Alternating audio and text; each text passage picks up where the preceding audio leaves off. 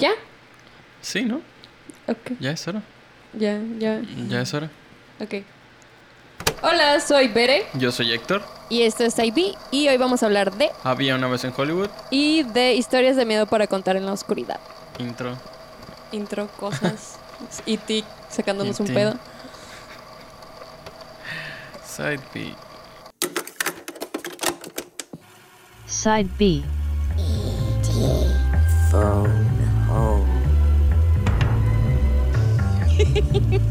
Side Side Side B.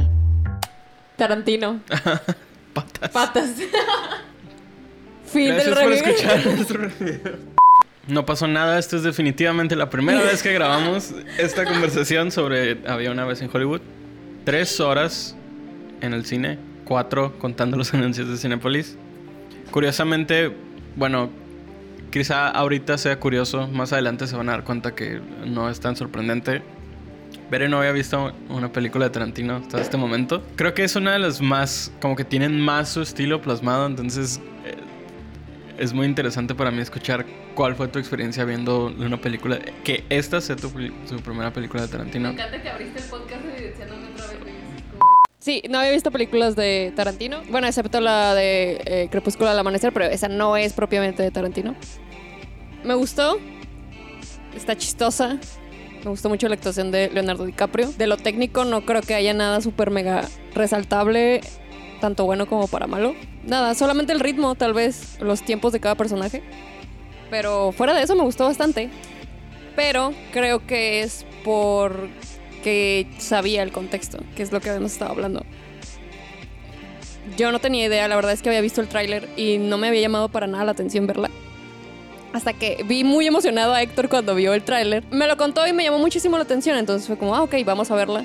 Ya que llego y la veo, me doy cuenta que no es para nada lo que esperaba, pero funciona muy bien. Pero si no hubiera sabido de qué trata o en qué parte de la historia estamos. Sí, creo que la clave para disfrutar esta película 100% es leer un artículo de Wikipedia. El tener el background histórico de, de- de lo que pasa es muy necesario y, y no, no sé si por promoción o no sé, no tengo idea por qué en el tráiler no, ¿No viene? no vienen, o sea, o en el material promocional, que igual la película se trata realmente de Leonardo DiCaprio y, y Brad. Pitt. Pero el framing de la película en realidad es sobre la muerte de Sharon Tate. Como recomendación es Investi- entérate. Entérate.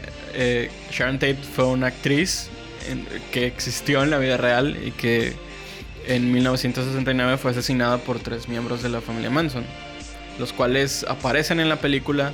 Charles Manson aparece en la película y son un elemento fundamental para la trama y para el final de la película sobre todo. No tengo idea de cómo hubiera funcionado la película para ti si no te hubiera dicho antes esto es lo que pasó. No hubiera funcionado para nada. Hubiera estado muy confundida con el final, que creo que es lo que a la mayoría de la gente le pasó. Pero vamos a desarrollar esto. ¿De qué se trata la película, Héctor? Había una vez en Hollywood. ¿Qué pasa? Se me abrió la pierna, pero sigue. Este podcast es tan aburrido que las piernas de Bere se están durmiendo. Bueno, había una vez en Hollywood. Se trata de la vida de Rick Dalton, un actor de westerns de Hollywood que ahora se encuentra en los 60 en una etapa donde ya no son tan populares, por lo cual ahora se convierte en un actor de televisión. Siente y es muy inseguro y se siente que su carrera está en declive. Y al mismo tiempo se trata de Cliff Booth, que es su doble de acción, su mejor amigo y su empleado también. Es- tienen una relación extraña, pero a la vez como que te atrae mucho, no sé. sí, o sea, eso es lo que te engancha en realidad, la- ver la relación entre Leonardo DiCaprio y Brad Pitt. Donde es, es su empleado, es su mejor amigo. Es su doble En sí, la historia de la película es, sobre es ellos esa, dos. es sobre ellos dos. Es Rick Dalton tratando de encontrar otra vez, eh, revivir su carrera ahora en la televisión o encontrar una, una salida. Y Cliff Booth eh, en- dándose cuenta de que no todo el tiempo va a poder ser doble de acción de un actor en declive. Y al mismo tiempo también vemos eh, como, va, como fondo a, to- a toda esta historia, paralelo a ella, eh, la llegada a Hollywood de Sharon Tate, desde el, primer, el estreno de su primera película hasta, digamos, el desenlace, que es su supuesta última noche antes de ser asesinada. Va a haber spoiler, chavos. Spoilers de aquí en adelante. Igual trataré de ponerles los minutos de dónde a dónde. ¿Cuáles son los spoilers? Bueno, eh, muy parecida a otras películas de Tarantino, sobre todo en Glorious Bastards. No tengo idea de qué me estás hablando, pero ok. Spoilers para Glorious Bastards también, una película de hace 10 años, espero que la hayan visto. No sean una vere. Es una película con una visión muy nostálgica, exageradamente nostálgica de Hollywood de los 60s. Al punto en el que en cada escena hay un cameo o una Hay un actor, ¿no? aparición de algún actor. Que no O sea, tiene nada que ver con la historia en sí, pero tanto- hay que ponerlo. Sí, o sea, tanto actores que salen en las películas de Tarantino y que buscó lugares para ponerlos, como referencias a actores de la época. Por ejemplo, hay una escena muy graciosa de Brad Pitt peleando contra Bruce Lee. No sé, el hecho de que Brad, de Bruce Lee sea un actor, un personaje recurrente en la película es muy gracioso. Hay, hay escenas en las que literalmente se detiene un poco la película y te pone un letrero para que sepas exactamente qué actor actor es? estaba. Es una fiesta para que sepas exactamente qué actor estaba en esa fiesta. Lo cual es un poco confuso, o al menos para mí fue un poco confuso porque fue como, ok, necesito saber quiénes son estas personas porque van a seguir apareciendo en la película y resultó que no. Absolutamente no. que Solo es son datos innecesarios una que te- cosa que hace Tarantino. Mi primera película de Tarantino, no sé qué son las cosas que tiene que hacer aparte de las patas. Tantas patas, demasiadas. Muchas patas en esta película. Sí, creo que esta es una experiencia traumática que sea tu primera película de Tarantino y tener como Mira, media hora de pies en es que- pantalla. Es que ya sabía sobre el- su fijación con los pies. Vi eh, Crepúsculo al amanecer y creo que eso es como la sublimación de las cosas. Es él ha- haciendo el personaje al cual Salma Escribiendo- Hayek escri- es- escribiéndose. escribiendo esa escena para él mismo donde Salma Hayek le da de beber de su pie. ¿Qué podría esperar? Pero estas, estas escenas sí me incomodaron. No sé si la escena en el carro con los pies pegados en la, o sea, que está en primer plano los pies. Pude tolerar a Salma Hayek, pero esto sí se me hizo Puedes, eh, puedes jugar como bingo de Tarantino y hacer unos 25 casillas y decir exactamente qué es lo que va a haber en esta película. es, y creo que podrías llenar 5 de esas casillas con pies. con pies. Pies, pies, pies, pies. Eh, todos los demás trademarks están ahí. las- el- los saltos de tiempo. Tiene flashbacks súper grandes. Que eso es a lo que me refería con, con los El ritmos.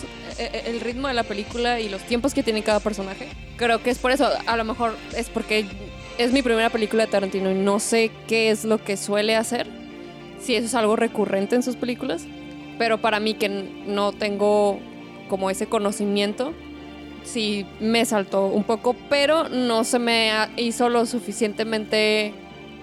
No me sacó lo suficiente de onda como para decir, ah, no me gustó por esto. No, entiendes que es, es el elemento. Ajá, solo es como, oye, porque acabo de pasar 10 minutos, una escena de 10 minutos en algo que era un recuerdo. Pero entiendo que también es su manera de desarrollar eh, Sí. la historia de los personajes. Sobre todo esta película, tengo entendido que esta película era, un, era una novela al principio. O sea, Tarantino lo escribió pensando en escribir una novela. Y al final de cuentas dijo, ¿sabes qué? Pues mejor la hago película. Y esto es lo que resultó. Entonces, ya viendo la película, te das cuenta que la, estructu- la estructura funciona mejor en una novela. O, o no mejor, pero Tiene más sentido. tiene más sentido en una novela. Por ejemplo, hay una escena donde eh, Cliff Booth sube al techo a arreglar la antena de la televisión y se queda viendo el horizonte y cortamos ahí a una escena de 10 minutos con Cliff Booth eh, peleando contra Bruce Lee y luego volvemos y resulta que solo era él recordando esa vez que peleó contra Bruce Lee. Eh, claro, estas escenas eh, este tipo de flashbacks también sirven para construir los personajes. eh, digamos, eh, y te encariñes con ellos. O sea, no solo son chistes por hacer, por hacer chistes. No es, no que, es- que no también es- por chiste también funciona. Ajá, porque- que son muy graciosas. Sí. Pero también es, es una forma de darle construcción al personaje sin, sin ponerlo de forma lineal, pues. ¿Qué más? ¿Tenés, ¿Qué más tenemos que decir sobre esta película? Es muy graciosa. Es muy chistosa. Leonardo DiCaprio me, me ganó. Tiene escenas muy chistosas. Verlo llorando. Es difícil de ver. No, no es difícil de ver. A mí, la verdad, al principio sí sentía el tiempo arrastrándose. Pero Ah, sí, en toda algo- la presentación de Leonardo DiCaprio sí se sintió como se siente que está va avanzando muy muy muy muy lento pero llegas a un punto en el que las cosas comienzan a suceder no sé por ejemplo cuando eh, Brad Pitt va al rancho de, los Manson en adelante creo que como que la película cambia de ritmo y aumenta digamos la sucesión de, de, de cosas no ya no se ya no se queda tanto tiempo en una en una sola escena como suele hacerlo al, al inicio. Y el final, la neta, no resentí las tres horas tanto. Lo resentimos al principio cuando vemos a Brad Pitt manejar por Los Ángeles de los 60s. opiniones. ¿Te gustó? ¿La vuelves a ver? Me gustó muchísimo. He visto que gente dice que no es la mejor película de Tarantino. No sé porque no he visto ninguna otra película de Tarantino. Pero Sí, creo que el, el- el asterisco gigante en, en- en esa crítica no es tanto si estás familiarizado con, el, con la obra de Tarantino, sino si estás familiarizado con la historia que está contando. sí, no es tanto como que, ah, es que no conoces a Tarantino y... Sí, por favor, no. no, no hagan eso. Es más el... Ubicas en qué, en qué momento de la historia de Hollywood es en la que está pensada esta, esta película. Sí, ¿no? Sí, sí. a- El, el comentario que vimos ayer de... eh, está muy padre la película porque tiene, eh, una, es- tiene escenas de acción. O sea, te puede funcionar ta- tal vez sin saber el contexto, solamente porque tiene buenas escenas de acción y está chistosa. Pero también puede pasarte lo contrario. Sí, yo la mayoría de las reseñas que he visto, o sea, de gente que la comparte en Facebook, o, o sea, que no es una crítica especializada, es gente que se frustra porque dura mucho la película. Porque casi no sale eh, Margot, Robbie, ajá, Ajá. que no sale Sharon Tate tanto en la película. Y sobre todo que no entienden el final. No porque sea complejo, ni porque sea algo Difícil de entender la difícil de película. entender, simplemente se siente decepcionante si no conoces el giro. Sí, no tiene sentido. Ya, estamos en el terreno de spoilers en este momento. La forma en la que cambia la historia, todo el tercer acto, la estructura del tercer acto está construida alrededor de la última noche. De Sharon Tate, antes de que... el- el- la noche en la que la van a asesinar. La familia Manson fa- es, ajá, es la familia Manson. eh, Sadie y no recuerdo el nombre de Patricia. Son tres chavos. Y ordenados en ir a matar a Quien sea que viva en quien la sea casa. que viva en la casa donde vive Sharon Tate. Esa es la, digamos, hasta ese momento la historia es exactamente como sucedió. Con el twist de que un Leonardo DiCaprio muy ebrio Pelea hace- con ellos. los, Los espanta. los espanta Les dice que se salgan de su propiedad. de su propiedad y lo que causa que ellos cambien su objetivo, o sea, y no solo matar a la, a la casa, a, la, a las personas que viven en la última casa de Rodeo Drive, sino también matar a personaje de, De Leonardo, de Leonardo DiCaprio. DiCaprio, sin saber que dentro de la casa está Cliff Booth, un ex militar, doble de acción, eh, high, está en un trip de ácido y tiene una perra Que está entrenada. Que está entrenada Que es para preciosa esa perra. Es el mejor personaje de toda la el película. Oscar, bye. Por favor, quiero ver una nominación a mejor actriz de reparto para Brandy. Lo que sigue es la escena de violencia gráfica más chistosa que van a ver este año. Es tan exagerada y tan brutal que no puede, no registra la- lo gráfico como algo malo, lo registras como algo gracioso, ridículo. Por ejemplo, tú que no puedes como que ver algo tan... La sala estaba llena. ¿Te fijaste que la sala estaba llena de personas mayores? Eran muchas señoras mayores, o sea, de 50 años para arriba. Me dio mucha gracia que en una escena tan gráfica la gente se estaba, Se estaba riendo. riendo, claro. Y es como, señora. o sea, hasta a mí me da cosa y aún así la disfruté mucho. O sea, suena mal, pero está muy chistosa, está muy bien hecha esa escena. Y digamos que el cambio en la historia es que al final de cuentas estos personajes ficticios creados por Tarantino le salvan la vida a Sharon Tate y le evitan y ella ni siquiera es consciente de, De que eso estaba de lo que estaba sucediendo, ¿no? Entonces no sé si me viste en esa parte que estaba como que sonriendo, estaba- se me hizo muy tierno el final, el, el escribir, la- el reescribir la historia Para Sharon Tate. para Sharon Tate y en las mismas palabras de Rick Dalton, ¿no? O sea, no pasó nada. Todo está bien. Es un buen detalle porque sobre todo, sobre todo porque la forma en la que ella es retratada en la película siempre es como muy inocente, muy dulce y muy buena onda. Y no hay un solo segundo de actitudes negativas en, en ella en ningún momento en la película.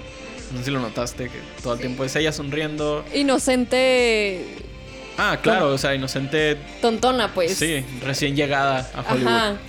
Entonces, el twist de, de Tarantino escribirse un final, un fin, escribir un final eh, feliz a esta tragedia eh, es muy bueno, me gustó mucho, vale la pena el, el, el, el build-up, toda la construcción hasta ese punto. Vale mucho la pena. Entiendes también. Ah, por eso es que quería que, que simpatizara tanto con ella. Los personajes que crea son muy entra- entrañables. Leonardo DiCaprio y necesita un Oscar, una nominación al menos al Oscar Sí. por verlo llorar. Por tantas verlo veces. llorar tantas veces. Y creo que eso es todo lo que tenemos que decir al respecto de Había una vez en Hollywood. Ayer mencionaste algo que se me hizo muy curioso. Bueno, más bien que fue como un...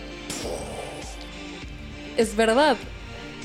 La película no es sobre el, el personaje de Leonardo DiCaprio. Leonardo DiCaprio no es, es el que tiene más tiempo en la película, pero, Pero no, es el pro- protagonista. Ajá, el protagonista es Brad Pitt. Es Brad Pitt. No lo había pensado, no había llegado a esa conclusión. Y ayer que lo dijiste fue como, claro, eso tiene muchísimo más sentido. Sí, entonces si estás esperando ver una película sobre Leonardo DiCaprio o sobre Margot Robbie o sobre Charles Manson, no, esto es la historia de un doble de acción que está a punto de perder su trabajo para siempre. Y patas. Ya no hablemos sobre las patas. Y la semana antepasada vimos otra película muy buena. Historias de miedo para contar en la oscuridad. Está basada en unos libros eh, ilustrados de los 80s. Como parte del trend de, de ajustar, de sacar la nostalgia de la gente. Y decir, ay, yo me acuerdo de esto cuando era chico. Pero funciona muy bien porque las ilustraciones son icónicas, digamos. O sea, mucha gente recuerda más las ilustraciones que las historias del libro. Y creo que la película se aprovecha bastante de esto. Creo que la película hace lo mismo. Eh, ¿De qué se trata Historias de Miedo? Un grupo de niños, amiguitos, adolescentes, que en la noche de Halloween deciden meterse a la casa embrujada del pueblo en el que vivía una chava que escribía historias y relacionaron esas historias con la desaparición de niños en los años 1800. Y la, la protagonista es esta niña que no me acuerdo el nombre, ahorita lo busco. Eh, Stella. Stella encuentra el libro donde tiene escritas estas historias. Por alguna razón decide sacarlo y empezar a leerlo. Y en el momento en el que empieza a leer las historias, se empiezan a escribir nuevas. Y los protagonistas de estas nuevas historias son sus amigos y gente que conocen del pueblo. Y comienzan la desaparición. Entonces, el artefacto que enmarca toda esta historia es el libro, el libro embrujado, que contiene las historias que contenía el libro de verdad, el libro ilustrado de verdad. Casi, casi como la película de Escalofríos del 2015, donde abren los libros y los monstruos salen de los libros. Ahora es- las historias involucran a los personajes. Eh, tiene, el- creo que una de las peores líneas después de Oh My Godzilla, que es tú no lees el libro, el libro te lee a ti. Esa línea me hizo... Ni siquiera me acuerdo de esa línea. Pero bueno, en general, ¿te gustó la película o no? Me gustó mucho la película. O sea, la pongo en comparación con las películas que hemos visto de terror este año, que hemos visto en el cine. No, no las que han estado en cartelera, sino las que hemos visto, que han sido Chucky, han sido Annabelle, y yo no recordaba, pero vimos también la de eh, Cementerio de Mascotas. Las tres son malísimas. Las tres son muy malas. Un pedacito en mi corazón para Chucky porque me dio mucha risa. Eh, Pues sí, pero da risa. Cuando Pero no es- debería de dar. Es, no, es parte comedia también. pero la parte... Pero no vamos a debatir Chucky. No vamos a debatir Chucky, pero. eh, Ok, da risa, sí es cierto. Pero las partes que deberían dar miedo no dan miedo. No funcionan. No funcionan para nada. Y Cementerio de Mascotas, pues. Bye. No, Lo- lo- absolutamente no recordaba que habíamos visto esa película. Anabel, no voy a empezar con ella. Anabel no es una película. No es una película. Creo que eh, Annabelle y Chucky están más como en el, en el target de esta película, que es como adolescentes. Y de esas tres opciones, esta película, Historias de Miedo para contarse en la oscuridad, es- se la lleva, pero por mucho. Lo que debe de dar miedo da mucho miedo. Bueno, da miedo, funciona bastante bien. Y la historia de los niños también está interesante. Tiene cosas que no me gustaron, pero en resumen me gustó mucho. Igual, soy exactamente la misma opinión porque vimos exactamente las mismas películas en el cine. A mí, yo tengo un pedacito en mi corazón por Chucky. Porque eres niño nostálgico. Ajá. No, no, no por nostalgia. Esta versión de Chucky me, me dio risa. Los, los elementos de comedia que tiene funcionaron para mí. Pero como película de terror, absolutamente no la recomendaría. No. Sí. No, no me hagas defender Chucky. Es la mejor adaptación de un libro ilustrado. Que no sé de qué películas puedes decir lo mismo, pero es la mejor adaptación de un libro ilustrado. Eh, justo hoy en la mañana estaba viendo como detrás de cámaras de cómo adaptaron los dibujos a los trajes, porque un, como una parte importante de, de- de la película es que los monstruos son live action, tienen muy pocos efectos. Los efectos son muy muy buenos y las criaturas son yo creo que memorables. Yo creo que Yo creo que sí, un niño veremos veremos bastantes niños traumados traumados con esta con película. esta película cuando salga en la televisión. Y veremos algunos cuantos disfraces también en Halloween, posiblemente. Tengo problemas con la película. Yo también. El más grande es el final y creo que pues, también deberíamos dejarlo para el final. Mi problema con la película es que nunca encuentra un centro en cuanto al tono. Es una película para la clasificación, creo que B. No recuerdo si era B o B15. Creo que B15 no es. No es B15, es B. Digamos que un niño de 11, 12 años técnicamente puede entrar al cine a verla. Sin embargo, Y niño, no lo hagas. Un niño eh, no lo recomendaría. Niño de 11 años que nos está escuchando, no lo Sí, hagas. no balancea bien el tono. Entonces, las escenas donde son los adolescentes interactuando es un capítulo de escalofríos y las escenas de Donde salen los donde monstruos, salen los monstruos es como, ay, ay, ay. es- le temes a la oscuridad, digamos, por hacer una comparación. Entonces, no sé quién vería esta película. A nosotros, porque nos gusta el terror, creo que nos llamó también la atención el hecho de que esté producida por Guillermo del Toro, el hecho de que los efectos se vean también logrados desde el tráiler, pero no es lo la película no es lo suficientemente madura en cuanto al guion como para que digamos que un adulto la disfrute al 100% y no es lo suficientemente light para que sea la introducción al terror a un, A un niño. a un adolescente. Entonces, como que tiene ligeros desbalances en cuanto a, Al tono. al tono. Y me saltaba mucho porque entre escenas de terror, entre una escena y otra escena de, de monstruos, digamos, de, de las criaturas, hay diálogos muy tontos o hay situaciones muy tontas o Porque sigue siendo una película de con, adolescentes. con adolescentes, claro. Otro elemento, extrañamente, otro elemento de contexto histórico. Por alguna razón, la película sigue las elecciones de Richard Nixon sin motivo. No sé cuál. La verdad, me pasó por arriba de la cabeza cuál era la intención del director en el que en las noticias estuvieran hablando sobre Richard Nixon en todo momento. Ponerte en el contexto histórico. O sea, como esto está pasando en este año. O sea, Ni- no tengo ni idea. Eh, también hay un elemento de racismo ah, claro, con el- Ramón. Hay un, hay un personaje latino, el cual sufre ataques por racismo. Sí, los personajes, el personaje principal no es tan entrañable, digamos, como para que te importe. Al final de cuentas, creo que los verdaderos protagonistas de la película son los monstruos, los cuales yo creo que todos están... Están muy bien logrados. Otra cosa que me gusta mucho de la película eh, es que no tiene jumpscares. O sea, tiene muy Bueno, pocos. por jumpscares nos referimos a un momento de silencio donde de repente un algo aparece en pantalla con un sonido muy fuerte Ajá. y que lo único que busca es que reaccione alarmarte. Ajá, que reacciones y te alarmes y creas que te asustaste cuando en realidad solo te están Es lógico que tu cuerpo es se va, lógico que va a así. estremecerse. La situación no es la que te está dando miedo, es una reacción del cuerpo. Y eso es lo que a mí no me gusta y lo que me molesta de ver películas de terror. La última película de terror que vimos antes de esta fue Annabelle y Annabelle es la única cosa que tiene jumpscares. No tiene otra cosa, nada de la película da miedo. Pero bueno, o sea, esta escena en los pasillos con uno de los monstruos. Pale Lady, la, la dama pálida le dice. Está tan buena esa escena y estaba esperando el jumpscare, estaba esperando que algo me saltara y no, no, no sucede, o sea, te da miedo simplemente por la tensión que crea de que es- está esta cosa que se está acercando a ti. Es muy buena la, la- la escena y eso me gustó mucho de la película también. Creo que tiene, sí tiene, pero creo que son justos. Sí, creo que si no existiera It en una semana y Midsommar en tres, creo que probablemente esto hubiera sido la mejor película de terror. Bueno, quién sabe, ¿no? Igual y es mejor que It, igual nos gusta más. No sé, pero para mí esta ha sido mi película de terror favorita. Ajá, a mí también de las de las que Simplemente por el diseño de los personajes está a mil años de distancia que Chucky, Mil y- años y- luz. dos mil años luz de Annabelle, que es... No queremos hablar de Annabelle, pero eh, digamos que es como entrar a una casa del terror y ya cuando sales te diste cuenta que todo el tiempo estuvo apagado la casa del terror y realmente nada te asustó, solo caminaste por los pasillos viendo qué monstruos había. Todo nuestro review de no la vean. Pero bueno, esta película sí tiene algo que no nos gustó. A ninguno de los dos. Spoilers, el final de la película. Tengo una teoría de que este final no es el final original de la película porque puedes estar de acuerdo conmigo que no se siente como la conclusión natural de la película. Definitivamente no. Esta película no estaba hecha para dejar un, un final abierto a una segunda. Literalmente la última escena no, no está conectada.